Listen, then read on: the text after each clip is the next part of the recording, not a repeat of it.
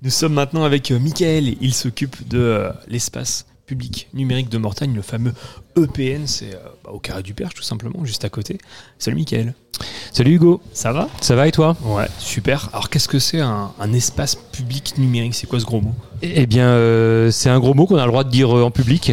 Donc, euh, un espace public numérique, donc c'est c'est un espace où les gens peuvent venir, sans vouloir faire un, une- un raccourci avec une autre publicité, mais un peu comme ils le sont. Quoi. Venez comme venez comme vous êtes. Et le but, c'est de parler de parler du numérique. En fait, moi, ma fonction vraiment comme je le prends, c'est de débloquer les gens en fait face à une situation, à, à un problème numérique. Donc, ça peut être assez varié.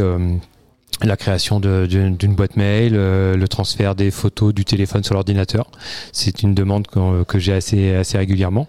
Et après, ça peut être plus technique aussi certaines fois. Euh, euh, voilà, par exemple, le paramétrage d'un site internet. J'ai vu le cas, un monsieur notamment qui était venu pour ça, ou, même des jeunes qui viennent pour comprendre un petit peu comment ça se passe sur certains réseaux. C'est très varié. L'espace public numérique, là on vient, tu viens de le décrire un petit peu. Euh, c'est collectivité, c'est associatif, euh, c'est dans quel cadre? Euh, oui, donc euh, c'est dans le cadre de la communauté de communes du pays de Mortagne-au-Perche.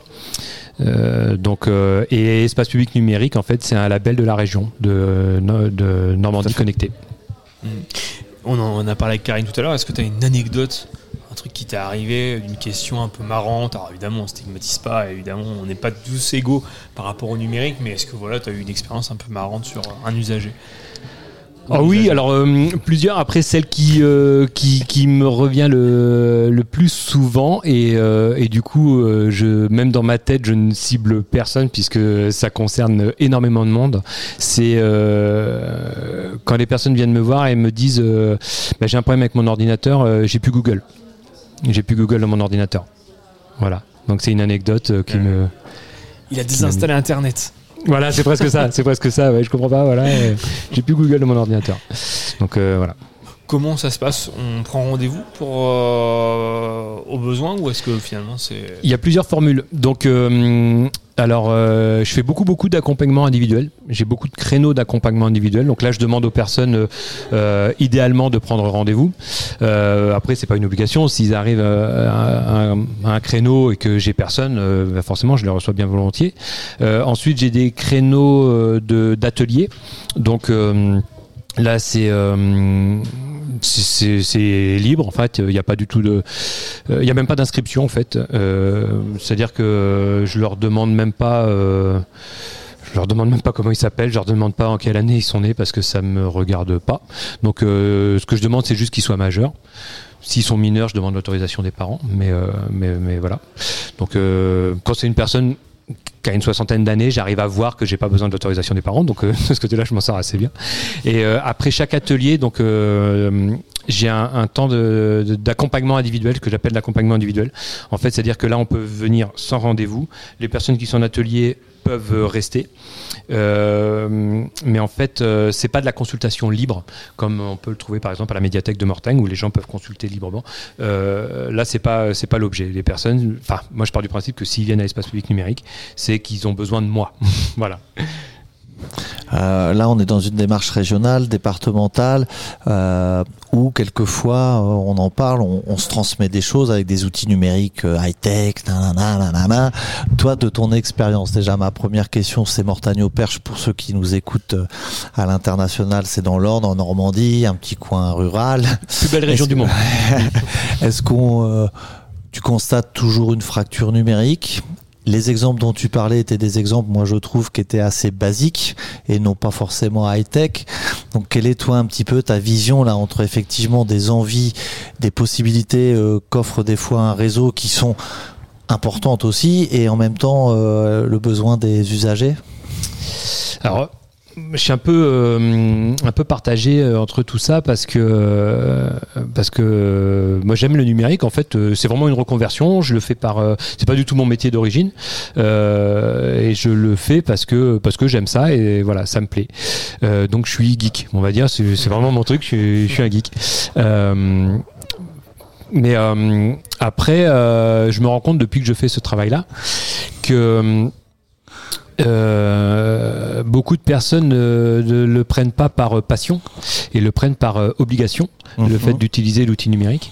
Mhm. Et en fait, j'en suis arrivé un petit peu à un point, trouver ça dramatique en fait. Je trouve ça vraiment vraiment dramatique parce que j'ai pris conscience un peu du, du, du désarroi dans lequel peut se trouver beaucoup de personnes en fait, de se sentir dépassées. Et principalement en fait les seniors. C'est ça que je trouve encore plus dramatique, c'est quand ça arrive aux seniors qui ont l'impression d'être largués. Et, euh, et ça me fait mal au cœur un petit peu et, euh, et ça devrait pas. En fait, ça devrait pas parce que euh, moi je trouve que ça va trop vite en fait. C'est ce que j'ai toujours tendance à dire. Senior, c'était quand même une révolution qui a bougé vite. Ouais. C'est une révolution qui a bougé vite, quoi. Ah bah, Ouais. ça. Donc, Je prends le cas de mon papa par exemple euh, qui est né en 41. Donc euh, voilà, qui a 82 ans, Euh, on parle souvent et c'est vrai que quand je vois sa génération, ce que lui a connu, son enfance, quand je vois ce qu'il vit maintenant, euh, bon, il se dépatouille un petit peu avec, avec sa tablette, mais en fait, il s'en est quand même pris plein les yeux, hein.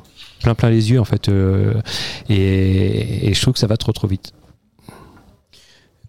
Tu parlais de, reconversion. Alors, comme, comme tu disais juste avant, ça ne nous regarde pas. Et ceux qui ne nous regardent pas, mais comment t'es arrivé dans le domaine numérique Comment t'es devenu un geek?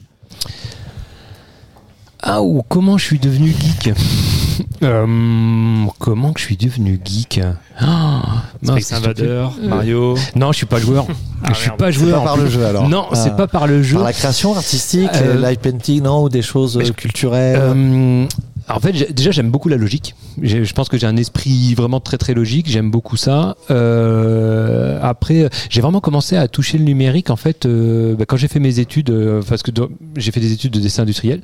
Donc j'étais dessinateur industriel. Donc quand on a commencé à utiliser le logiciel de, de- de création, tout ça, et j'aimais bien la planche à, à dessin. J'adorais ça, la planche à dessin, et j'aimais beaucoup aussi faire des créations. bah, en fait, on faisait du- de la 3D, quoi. On faisait de la conception 3D. Et donc c'était il y a déjà une vingtaine d'années, je trouvais ça génial. Et euh, donc ça m'a toujours un peu plu. Après euh, été commercial pendant des années, des années, des années. Et ce qui m'a vraiment mis à fond dedans, c'est euh, quand j'étais commercial et que j'avais euh, envie d'avoir un, outil, enfin une application qui faisait quelque chose, enfin de pouvoir re- euh, trouver tous mes clients sur une carte.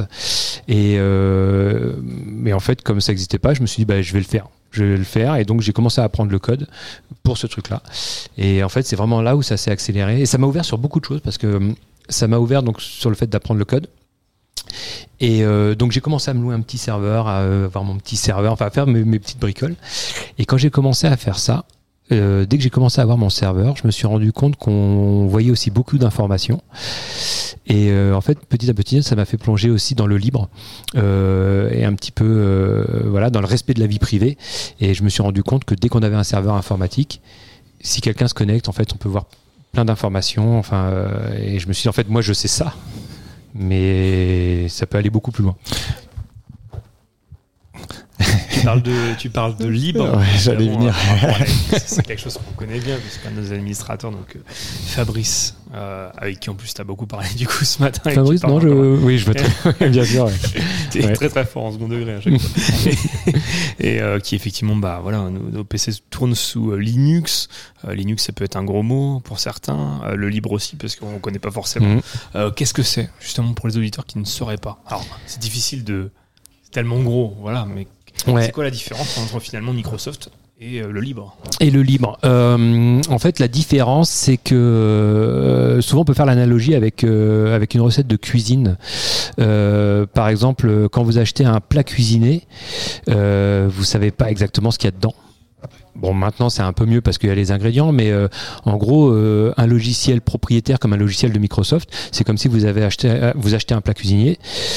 Vous avez un peu idée de ce qu'il y a dedans, mais admettons on vous masque la liste des, des ingrédients parce que ça va vraiment plus loin encore que la cuisine, enfin que les plats cuisinés. Vous savez pas euh, réellement ce qu'il y a dedans, vous savez pas. Alors que euh, le libre, en fait, c'est comme si vous achetez un plat et vous avez la liste des ingrédients, mais en plus vous avez la recette complète et ils vous disent exactement tout ce qu'il y a. Donc euh, c'est un peu l'analogie entre les logiciels propriétaires euh, libres et la, la cuisine. En fait, ça peut se faire assez facilement comme ça. Est-ce que c'est facile euh, parce que ces, ces géants, ils imposent un peu euh, des modes de fonctionnement. Ouais. Ils- quand on n'est pas spécialiste et, et qu'on n'est pas dans le milieu, bah, qu'est-ce qu'on fait quand on est senior et qu'on découvre les choses On achète son ordinateur, qui a tel système d'exploitation, qui va aller à l'essentiel, qui va vouloir faire telle ou telle chose et qui s'en moque un peu d'être surveillé ou pas. Parce Mhm. que euh, comment ça se trame tout ça? Comment ça se défend ou comment ça se met en place? Ben, en fait, euh, c'est une, c'est, c'est complexe parce que, euh, bah parce qu'en fait, c'est pas accessible. C'est pas, enfin, j'allais dire, c'est pas accessible. C'est pas facilement accessible parce que quand vous achetez un ordinateur, par exemple dans le commerce, un vendeur vous dira jamais, bah attendez, euh, je peux vous vendre un ordinateur avec une distribution Linux installée dessus. En plus, ça vous coûtera moins cher parce qu'il y aura pas le coût de la licence, mais il vous le dira pas. Parce que lui, il a sa commission en fait. Euh, il se prend, euh, il se prend une commission au passage sur euh, sur la licence Windows, parce que Windows n'est pas gratuit en fait. Il y a un coût de licence qui est intégré dedans dans le prix de l'ordinateur parce qu'ils ont des partenariats avec les fabricants. En fait, tout ça, c'est ils sont très très forts. Ils sont vraiment très très forts. Ils ont apporté beaucoup de choses bien, Mhm.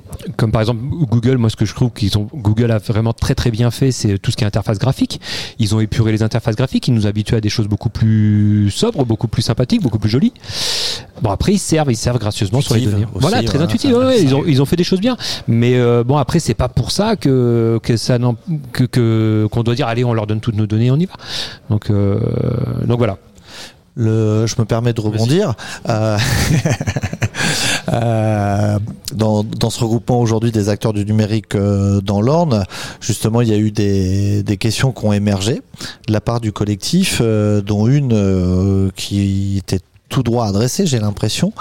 Euh, À quelle le- heure tu rentres le- Non, c'est ça. Euh. Ah, le libre dans l'inclusion. Oui. Ouais, les transferts, le parallèle entre justement. euh, Alors euh, ouais, alors euh, le libre dans l'inclusion, euh, il y a, enfin forcément il y a plusieurs plusieurs facettes à ça. Le libre dans l'inclusion peut pas se faire tout seul. Moi je pense, hein, c'est mon point de vue, je pense qu'il peut pas se faire tout seul parce que par facilité on va aller vers, euh, vers, vers ce qui est grand public, vers ce qui est facilement accessible. Donc comme je disais, ce qui est accessible c'est Voilà. plutôt Microsoft Windows, c'est plutôt Ouais. toutes ces choses là. Donc ça c'est beaucoup plus accessible. Surtout que l'un des problèmes de l'informatique, c'est que on n'est pas formé. Personne n'est vraiment formé. On se forme euh, entre pairs. C'est l'une des difficultés. Enfin, je sais pas si un jour on aura l'occasion d'en reparler, mais par exemple, notamment pour les jeunes, c'est une des grosses difficultés pour les jeunes parce que les jeunes connaissent entre guillemets le numérique parce qu'ils ont appris avec les copains. Mais on n'apprend pas à marcher euh, avec ses copains. On apprend à marcher parce que c'est nos parents qui nous ont appris. Le problème, c'est que le numérique, ça se passe pas comme ça. C'est pas les plus expérimentés qui t'apprennent, c'est les copains. Donc, ils ont pu avoir pris des mauvaises habitudes. Et en fait, je dis ça chez les jeunes, mais en réalité, chez les seniors, c'est un peu pareil. Il y a toujours, ah bah ouais, utilise Avast, c'est génial et tout machin. Donc voilà. Et euh, donc voilà. Et euh, parce que ah bah c'est super, tu mets un antivirus, il est gratuit. Ah bon, il est gratuit, bah c'est super. On le ferait pas dans la vraie vie. Dans la vraie vie, tu confierais pas euh, les clés de ta maison à quelqu'un en disant bah tiens, tu peux surveiller ma maison gratuitement pendant que je suis en vacances. Ouais, je te surveille la maison gratuitement. On le ferait pas. On dirait ben non, il y a un loup. Avec son ordinateur, on le fait. Donc voilà. Donc c'est pour ça qu'en fait, il y a une prise de conscience à faire. Donc euh, sur sur l'utilisation en fait des logiciels libres. Et après, il y a quand même des avantages. Il y en a quand même beaucoup. Je prends notamment, par exemple, le, le, le- cas du système d'exploitation. Euh, moi, je m'en suis rendu compte avec les personnes qui viennent me voir, avec les usagers. Euh, quand on prend par exemple Windows, tu démarres Windows, tu as la fenêtre de site qui se lance, tu as l'antivirus qui te dit euh, attention, il te met une, notification pour vous dire que bah, en fait il s'est rien passé. Ça, ça arrive très souvent. J'ai beaucoup de personnes qui me disent bah, je comprends pas, il me met ça. Bah, en fait, il vous dit juste que tout va bien. Voilà, c'est juste ça. Le truc, vos données sont pas sauvegardées, veuillez activer votre compte OneDrive, machin, tout ça. Il y a beaucoup de personnes que ça panique, qui comprennent pas, qui disent c'est quoi, cette hist- c'est quoi cette histoire? Euh, Dans un logiciel libre, il n'y a pas. On installe par exemple, euh, je vais prendre l'exemple de Linux Mint par exemple, qui est une distribution Linux euh, qui, est, euh, qui est très agréable. Et voilà, on appuie sur le bouton démarrer pour lancer son application. Bah, on, appuie sur le bouton, on lance son application et, puis c'est tout. Il se passe rien d'autre. Donc au final, pour des personnes, pour des personnes qui n'ont jamais utilisé d'outils informatiques, vaut mieux. C'est beaucoup, vaut mieux les lancer voilà sur un logiciel comme celui-ci. Ils n'ont pas d'a priori et, et voilà, et ça va très très bien marcher. Merci beaucoup, Mickaël. Est-ce que tu aurais des, des choses à rajouter qu'on n'aurait pas abordées sur, sur le thème ou sur autre chose? Une question à nous poser, à quelque chose à rajouter? Mmh, Ta préférée Mon plat préféré, euh, bah, euh, la Les paella, valseuses, mais euh, non, euh, rien à voir. Non. Ouais, je réponds. non, non, mais merci beaucoup en tout cas. Merci. Merci. Mickaël, on À bientôt. tu euh, travailles à l'espace public numérique de Mortagne.